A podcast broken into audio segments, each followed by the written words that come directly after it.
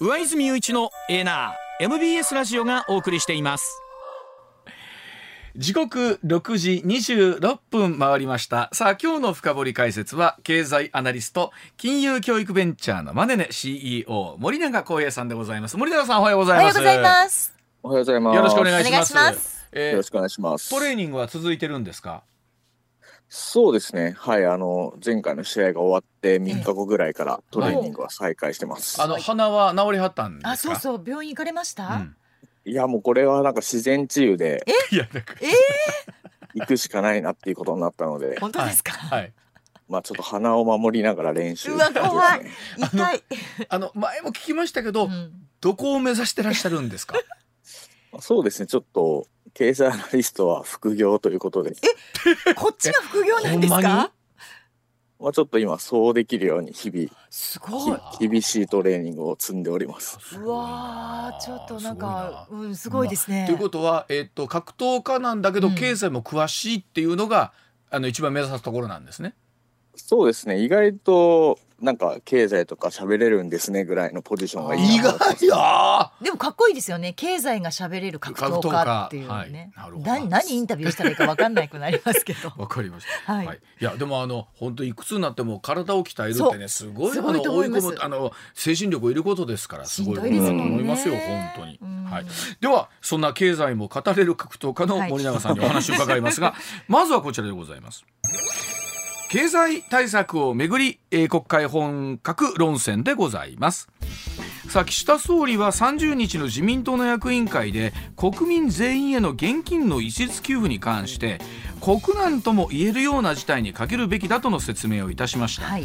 これは茂木幹事長が役員会後の記者会見で総理の言葉を紹介したものなんですが茂木氏によりますと岸田総理国会では減税と給付金のどちらが適切かという議論になっていると前置きして国民全般に現金を広く一律給付する手法は新型コロナなど自然災害級の国難とも言えるような事態の時に限るべきとの立場の考えを示したということなんですが、さああこの秋の臨時国会で議論になっています。所得税減税給付金、はい。い、ろんな経済対策の議論がありますがそうですよね。さあここ一連の流れ、えーっと森永さんはどんな風にご覧になってますでしょうか？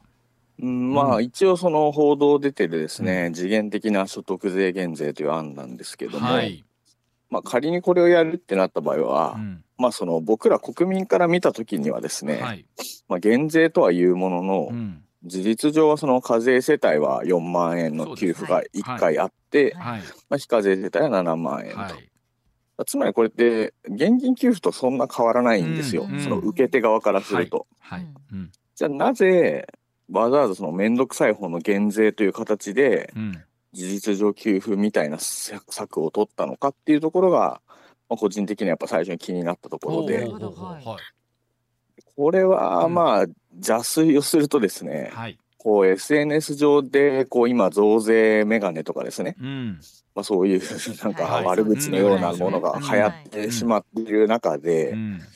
かなり気にしてたんじゃないか説っていうのを持っていてですね、はまあ、つまりその先ほど言った通り事実上給付金と変わんないじゃないかと、あ、ううん。んでもこれ減税するといろいろ面倒くさいんですよ。うん。例えばその所得税は払ってないけど住民税は払ってるとか、はいはいはい。そうですよね、いろんなパターンを区分けしながらやっていかなきゃいけないんでめちゃくちゃ面倒くさいんですよね。うん。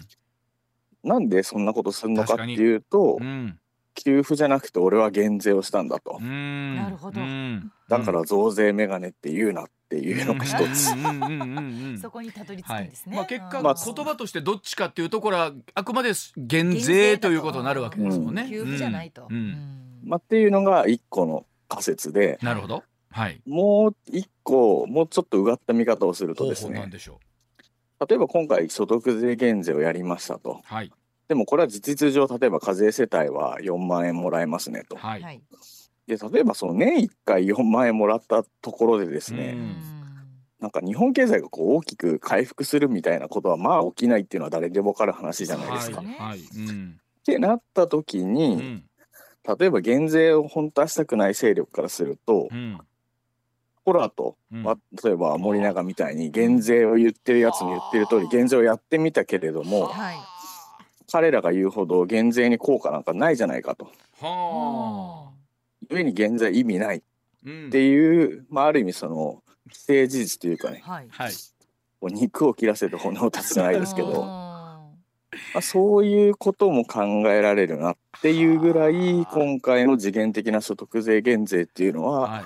まあ、それほど経済対策としてはそうなんですようーんなんかこう大大きい話ではないしうん結局なんか誰のためにやってんですかっていういや昨日もね話。高橋先生とちょっと喋っ、あの番組でお話した時に、はいはい。この金額をね、うん。やったところでそれは別にもうてねそれはまあくれるんやったらそれはもらいますってありがとうございますではありますよそーらただそのおっしゃるように全体的に経済効果がどう見てもうん。なあんま生まれないだろうっていうのにこの金額にしたとか誰か他にね、はい。ゆ止めようはなかったのか、うん。こうもうちょっとやった方がいいんちゃいますかとか。やるならね。やるならとかと思うんですけど、で森永さんおっしゃるようにこれもうちょっとやりすぎてしもうたら効果が出てしまうってわけですねこれ。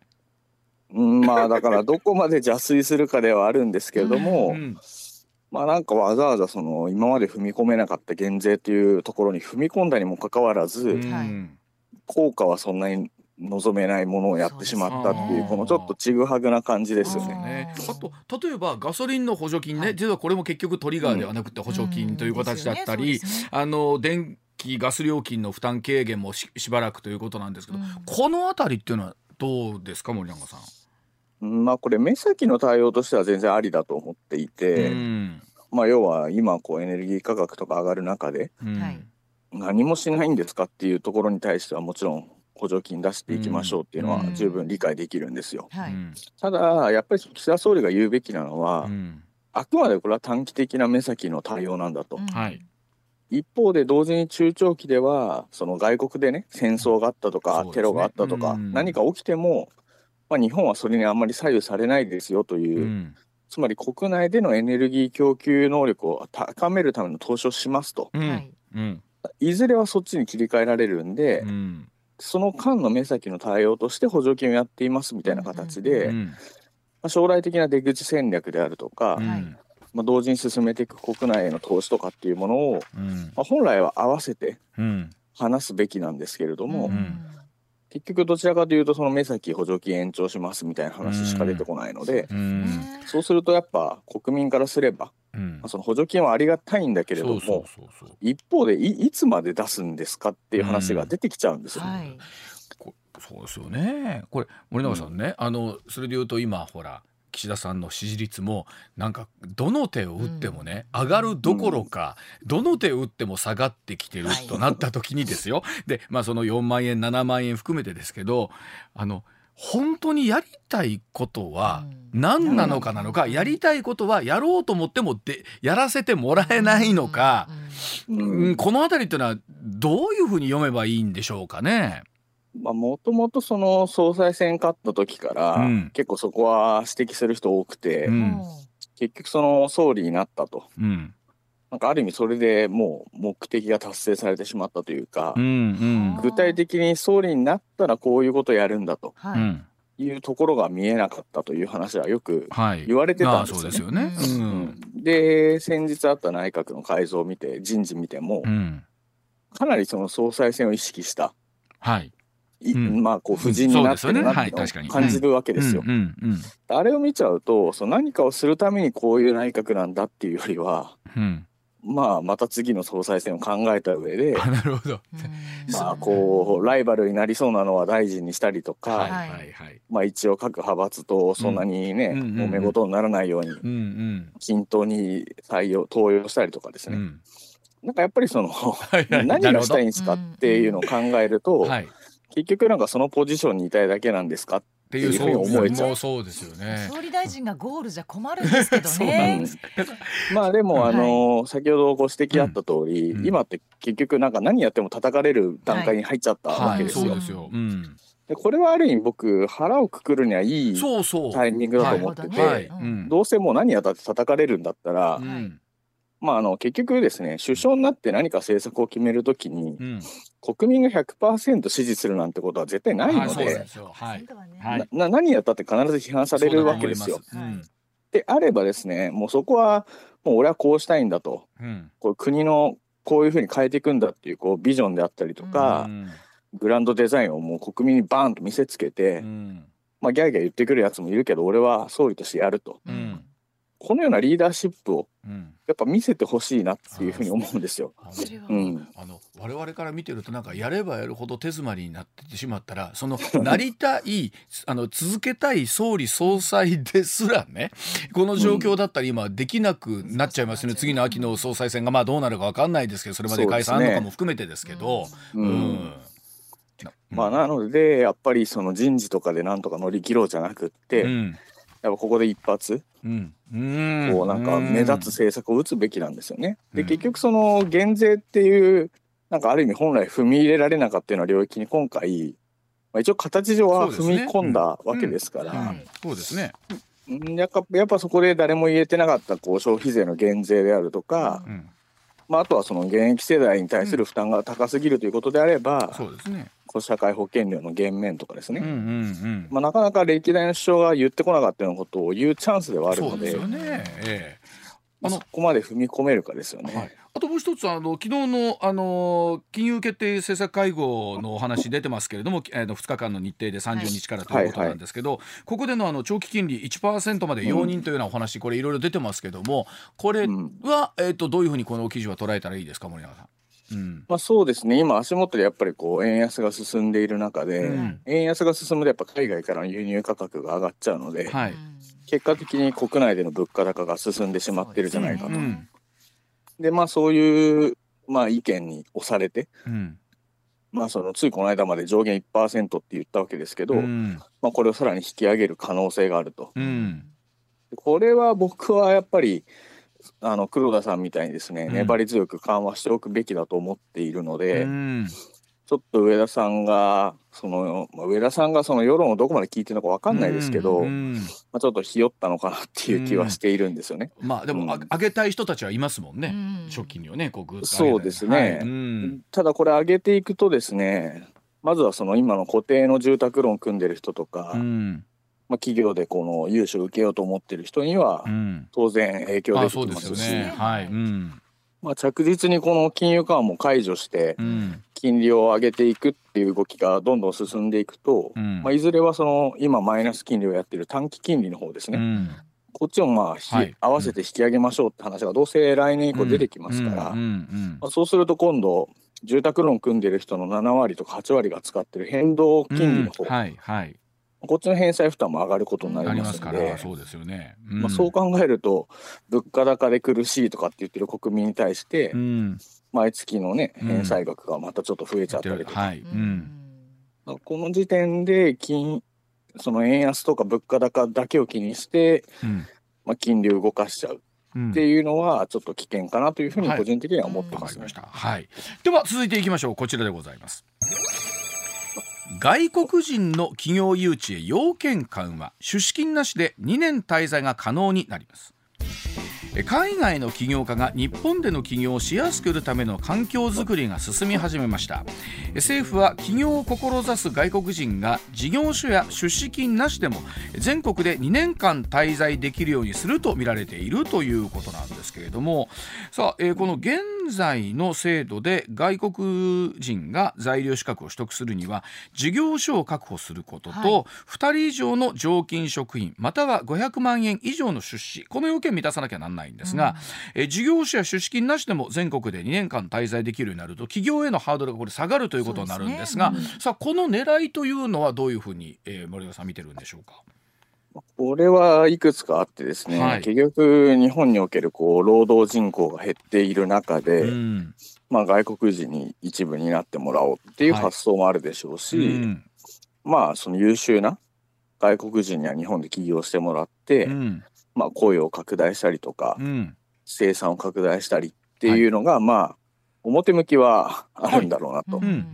ただこれって結局その今僕が話した仮説っていうのは性善説に基づいてるんですよね。はい。うん、うん。で中には、うん。これは別に外国人差別とかじゃなくて、はい。やこれね普通になんでしょうね、うん。いい人もいれば悪い人もはいいまあるっていう話であって、うんもちろん。まあ、こう制度を悪用してうんこう不法滞在につながっていったりとか、あまあ、そういうことだあるわけですよね。あうんうん。なのでここってちゃんとバランスを考えなきゃいけないいけないところだと僕は思ってるんですよ。うん。だその性善説に立ったことしか起きないのであれば、うん。いやいいことなんだと思いますけどうん。絶対このルールの抜け道みたいなものをうん。悪用してくる人って出てくるんですよ。ほどね。うんうんでそれが結果的にこう不法移民とかう、ん。まあそういうものにつながっていってしまった時に、うん。まあ、例えば海外の事例を見るとうん。治安が悪化してしまったりとか、うんうんうんまあ、そういうこともあるわけじゃないですか。はい。はい。なのでその制度設計をする際に、うん。まあ、どこまでそういう人たちのはい。穴を埋められるのかっていうところを同時に議論していかないとはい。結局なんか日本ってガバガバだよねっていう噂が流れうん。てなるほどね。まあまあ。うん。うんまあそういうところだと思いますねこのね問題は。はい。まあ、ほんとここ数年ずっと売れてる外国の方のその労働力っていうのはどう見るかっていうことなんですけど、はい。まあ、もちろんこの特定技能とかでもね、まあ、2号の、あまあ、分野を広げるというようなところがあって、はい。まあ、長期滞在して、うん。なんなら永住資格もみたいなところも含めてあるんですけど、まあ、この辺り、まあ、含めてですけどもこの外国の方の、まあ、日本での働き方みたいな森永さんこれ適正なバランスとか森永さん自身はこうどういうふうなお考えでいらっしゃいますかそのあたりっていうのは。うん。まあやっぱりこう少子化人口減少が明らかにこう加速化している日本においては、うん。当然手っ取り早く労働力を確保しようって話になると、まあ、海外の労働者を使いましょうっていう発想になるのは、うん。まあわかるんですよね。でもすごくそれって安直だと思いますうん。し、経済的に見るとあんまり良くない部分もあってう、ん例えばその海外から労働者を招き入れるときにはい、経営者はなんで招き入れるかっていうとうん、安い労働力として使おうとしてるわけですよね。ということは例えば日本の新卒の子たちとかって、うん。その安い労働力とある意味オークションされるわけですよ。ああなるほど。はいはい。でそうすると外国人労働者の方が安いからこっちに使おうってなっちゃうと、うん。はい。せっかくその今年の春からこう賃上げの波が出出そうになってるのに、うんまあ、ある意味それを打ち消すことになるわけですようんうね。ん例えば学部卒業したばかりの子供ってそんな別に社会人経験があるわけでもないんで、うんはい。その採用してすぐに戦力になるとは限らないじゃないですか。はいはいだったら同じ戦力にならないこれから育てなきゃいけないんだったら、うん。安い外国人でいいやってうん。やってしまうと、うん。結局その新卒の賃金が上がらないんですよ。そういう問題もはらんでいるので、うんこう安易に外国人労働者に頼ろうっていうのは、うん。まあ、そのような長期的に見ると、えー経済的な問題を引き起こす可能性があるとかですね、はいはい。なんかちょっと議論の中にこう、うん。悪いデメリットの部分を見なさすぎてるような印象を受けるんですよね。まあ、実際にあの現場とかでも戦力足りないと人手が足りないって悩んでるところ多いんですけど、まあ、結局そこ賃上げすると料金あ、ね、あの賃金が上がってくるとそこにやっぱ募集がかかるみたいなんですけど結局そこを上げきらないから、うん。結局安い方に頼っちゃうってことになっちゃってるんですよね今ね。うん。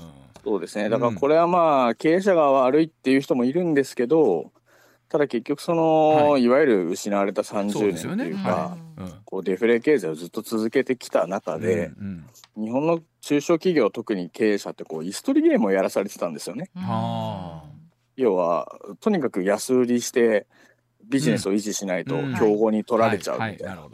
な。そうすると、こう研究開発にバンバン金をかけてうん。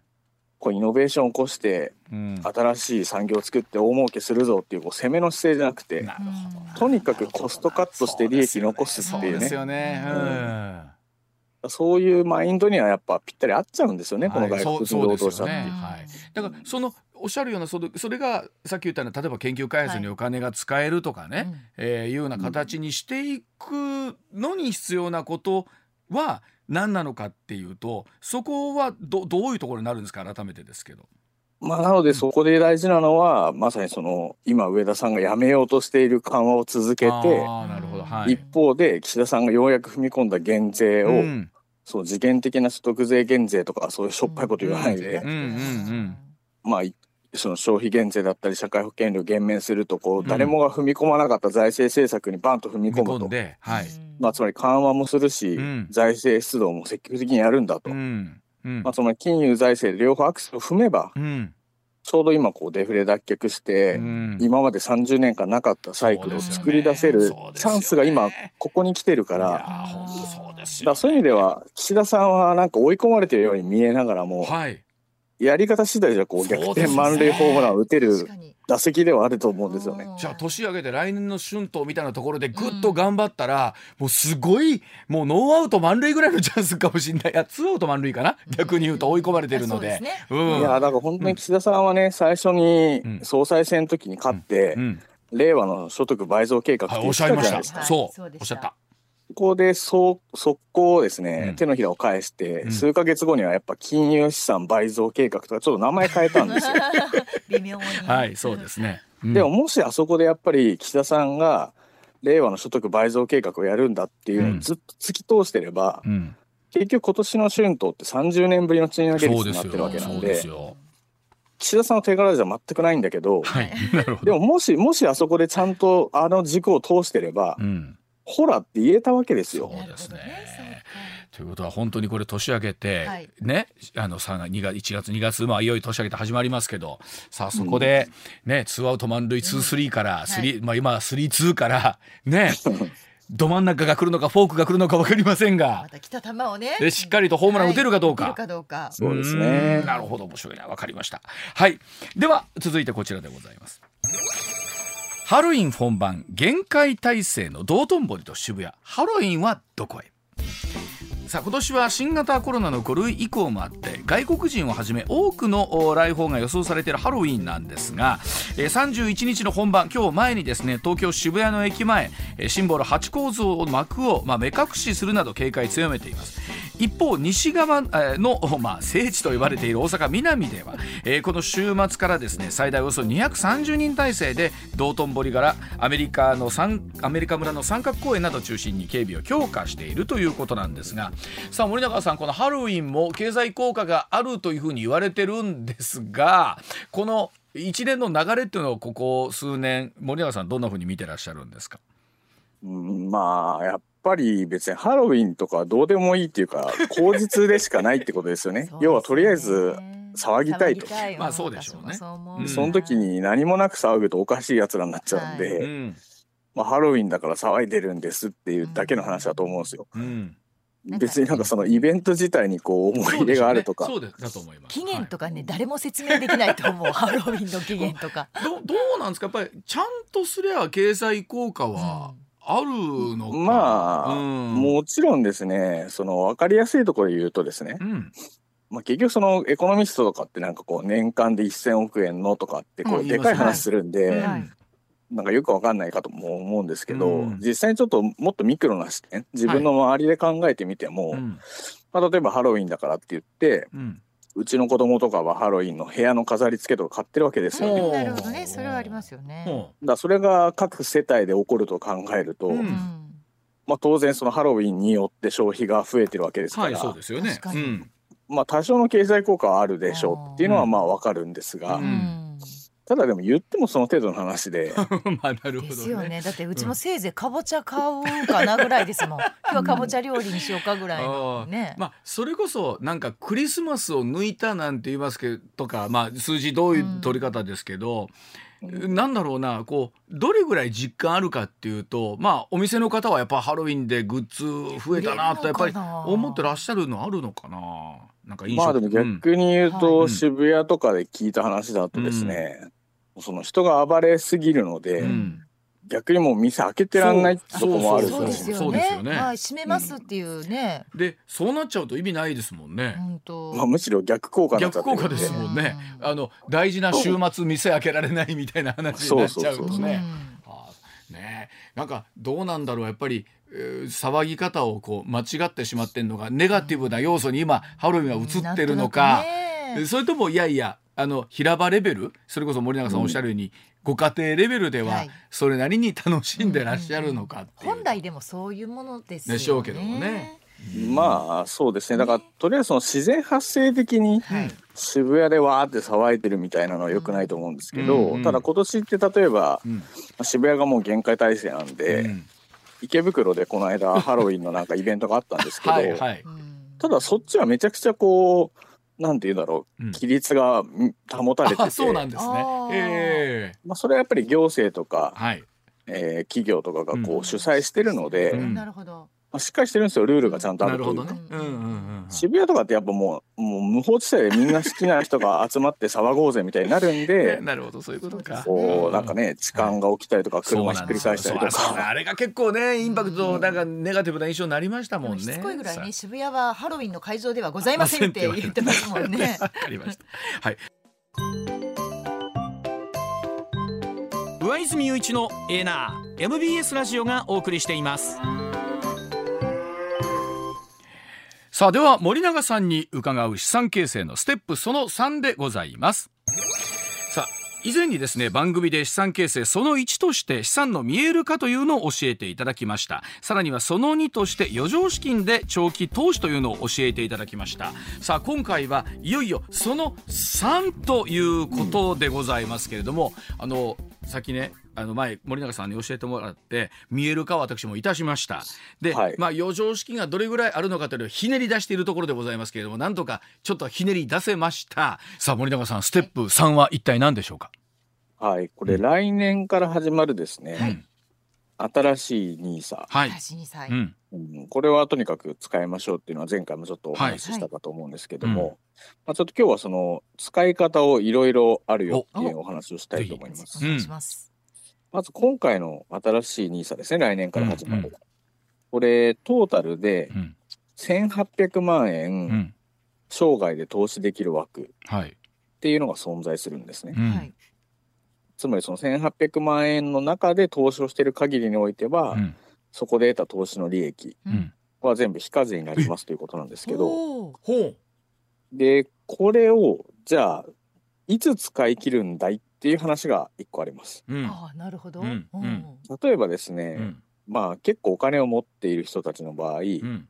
新しい NISA って1年で360万円上限で投資できるんですね。はい、ってことは、うん。今回の新しい NISA って期限がないんですよ、うん。無期限でずっと使っていいよっていうルールが変わるんですけど、はいうん。はい。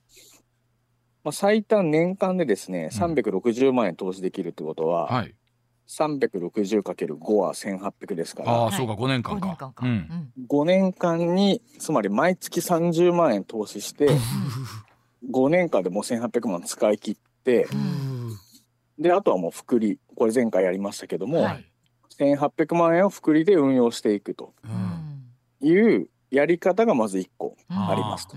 それま毎月30万、お金がある人はあるそれ向川さんとこしか無理ですねこれはね。無理です無理ですとこしか無理です。ねははい。いこれ大変ですよねうんなかなかね。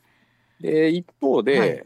先ほど言った通り今回ってそのいつまでに使い切らなきゃいけないとかそういうルールが全部なくなったので、はい。うんお金がない人たちはうん。とにかくコツコツコツコツ投資を始めることは逆に言うとできるようになります。はいはい。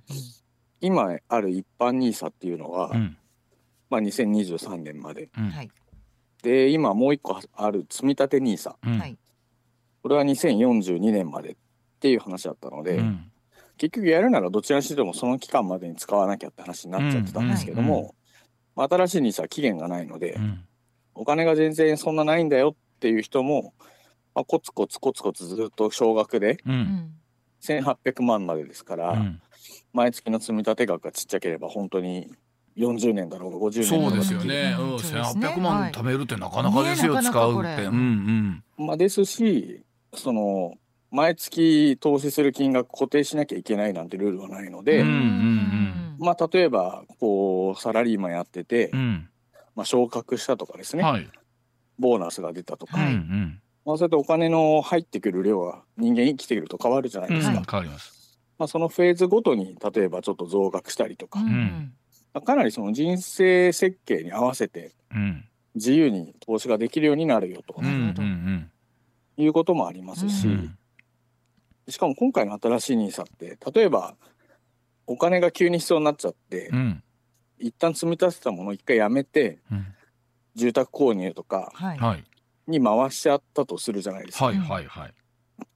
でこれまでの NISA って一回使っちゃうともうその枠って潰れて帰ってこなかったんですけども、うん新しい NISA って売却するとですね、うん。翌年にその枠が復活するんですよ。え？へえということはまたゼロからスタートうんできるってことですか？なんだ。まあ例えば200万円分積み立ててたのをはい。売却しましたってなると、うん。翌年からその新たに非課税枠が200万円復活してくれるので、うんうんうんうん。だそうすると本当にこう自由な投資ができる。はあすごいね。まあ、なのでこれお金持ち以外は使う意味ないのかってたまに聞かれるんですけどそんなことはなくて、うんうん。うんもう本当に少額しか積み立てられませんよって人とか、うん。まあ、例えば今20代前半でうん。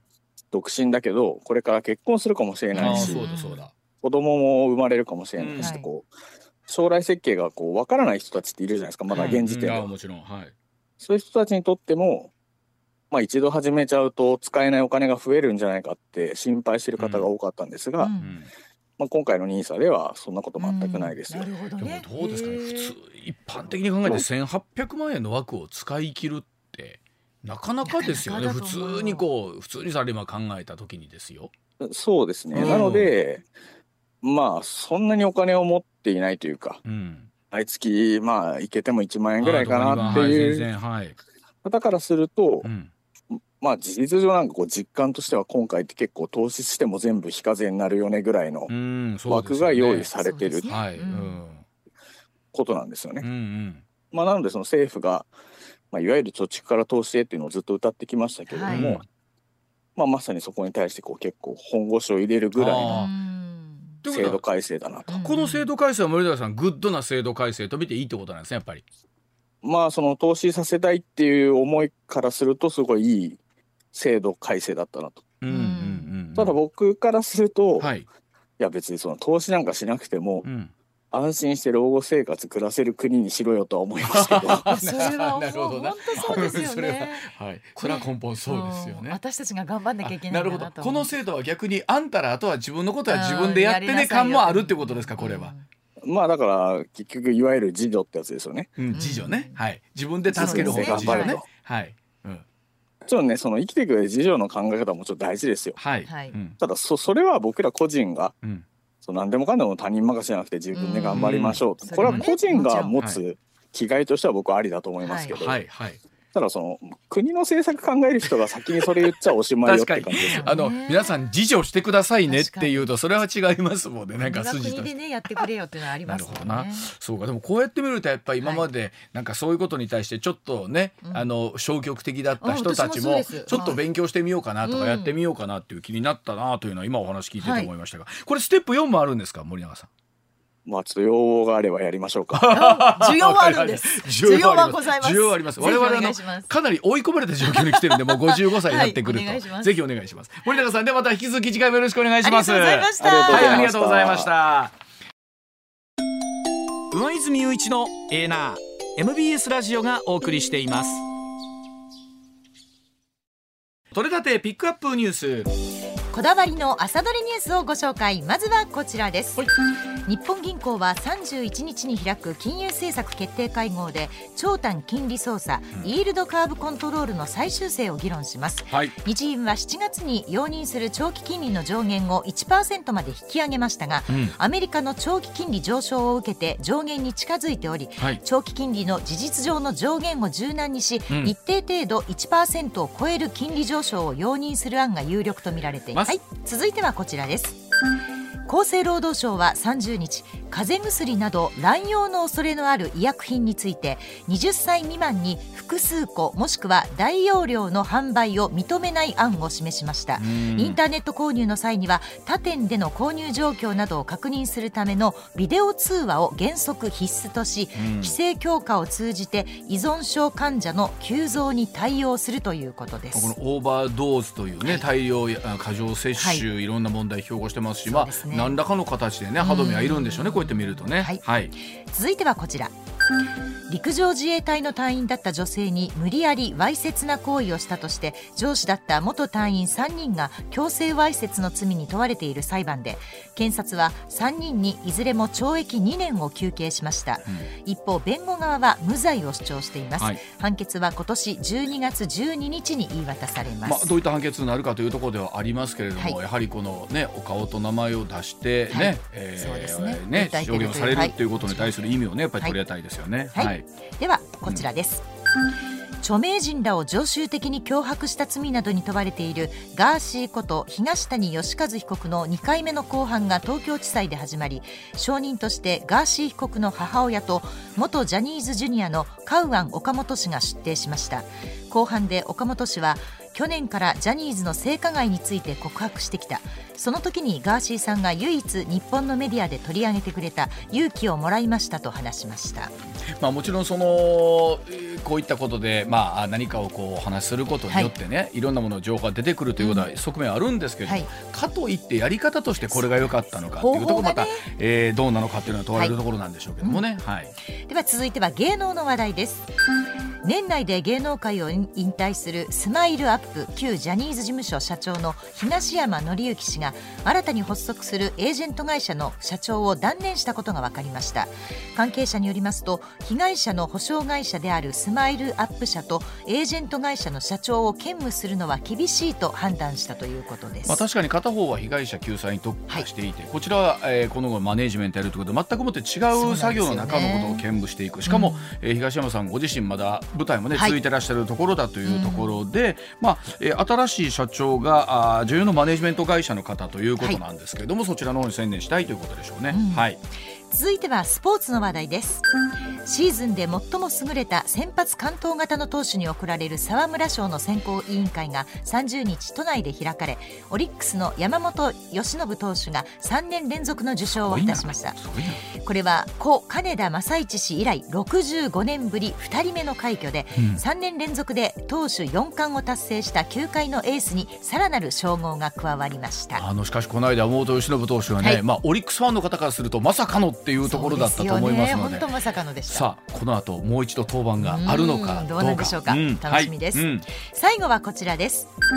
東海道新幹線で長年親しまれてきたワゴン販売が31日今日終了します、はい、JR 東海によりますと駅周辺の品揃えが充実し飲食物を持ち込む乗客が増えて売り上げが減少していることや、うん、将来的な人員不足が予想されていることなどから東海道新幹線の中で弁当やコーヒーアイスクリームなどを購入できるワゴン販売を終了するということです。今日新幹線乗る人、はい、絶対なんか買うような気がするんですよね。絶対ねめちゃくちゃ硬いアイスクリームはみんな買うと思いますわ。これこれ言いながら。最後やはい。あのワゴンが空で行ってるケースがなんか相当ですけどね。ねはいまあまあでもこれも時代でしょうね。そうですね。はい。MBS アナウンサーの松井愛です。放送内で話しきれなかった話で本当盛り上がっちゃうんですよね。